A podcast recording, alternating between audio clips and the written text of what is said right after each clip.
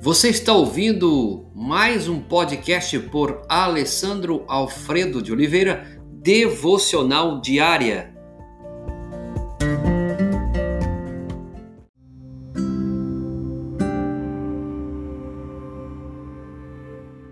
Jesus, a figura histórica. Nós vamos ver em Lucas capítulo 1, verso 3. Eu mesmo investiguei tudo cuidadosamente desde o começo e decidi escrever-te um relato ordenado. Lucas escreveu uma obra de dois volumes sobre as origens do cristianismo. Um é saber o Evangelho de Atos e outro o próprio livro de Lucas. Em seu prefácio, que cobre ambos os livros, ele enfatiza a confiabilidade daquilo que ele está escrevendo, pois deixa absolutamente claro que Jesus não foi nenhum mito, mas uma figura histórica. Aqueles que dizem que Jesus é uma figura histórica, é só olhar os relatos do Evangelho de Lucas e de Atos. Tá? Assim, ele dá início ao seu relato firmando o em cinco estágios racionais, dos versos de 1 a 4. Vamos lá? Primeiro, ele vai dizer primeiro certos, fatos que cumpriram entre nós. Versículo 1. Esses foram os eventos do ministério de Jesus. Segundo, esses eventos foram vistos e transmitidos por testemunhas oculares que contaram a outros aquilo que tinham visto, ou seja, pessoas viram e contaram, então transmitiram.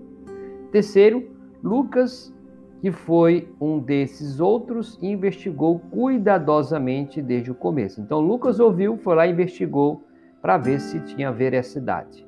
Quarto, Lucas registrou o resultado de sua pesquisa, escrevendo um relato ordenado disso, como diz o versículo 3.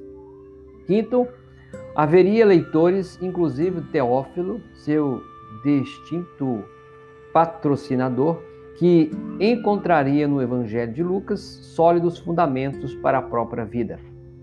Mas quando Lucas fez suas investigações, ele não foi um dos doze apóstolos nem uma testemunha ocular. Mais tarde, no entanto, ele morou por dois anos na Palestina Enquanto Paulo estava preso em Cesareia, lá em Atos capítulo 24 e 27, você vai encontrar isso. Como ele teria ocupado seu tempo? Podemos apenas supor. Por certo, viajou por todo o país reunindo material para o seu evangelho e para o livro de Atos. Então, história inicialmente baseada em Jerusalém. Deve ter visitado locais associados ao ministério de Jesus familiarizado-se com um gentio que era, com a cultura judaica e entrevistando testemunhas oculares.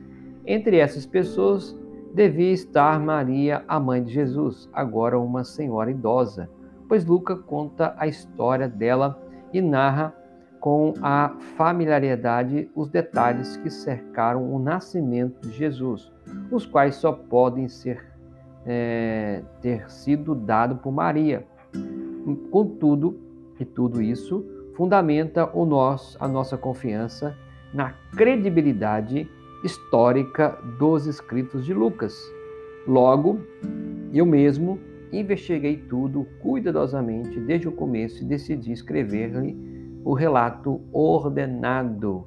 Lucas está dizendo que Jesus Cristo é uma figura histórica, ele não é um mito, ele realmente é, existiu e é uma pessoa. Obrigado, Deus, pela oportunidade de podermos ter pessoas como Lucas, ah, escrevendo os seus no Evangelho, em livro de Atos, aquilo que é verídico, aquilo que é real. Obrigado, Pai, por ter enviado o seu único filho para ter morrido naquela cruz e salvado do pecado. E que isso, Senhor, nesta manhã seja reforçado ao coração desse homem, dessa mulher, dessa casa, que Jesus Cristo é real. E que teu Espírito possa aplicar essa palavra em cada coração. Em nome de Jesus. Amém.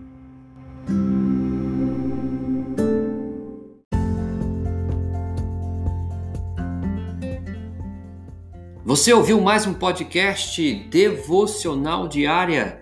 Se isso trouxe bênção para a sua vida, abençoe outras pessoas compartilhando esse podcast.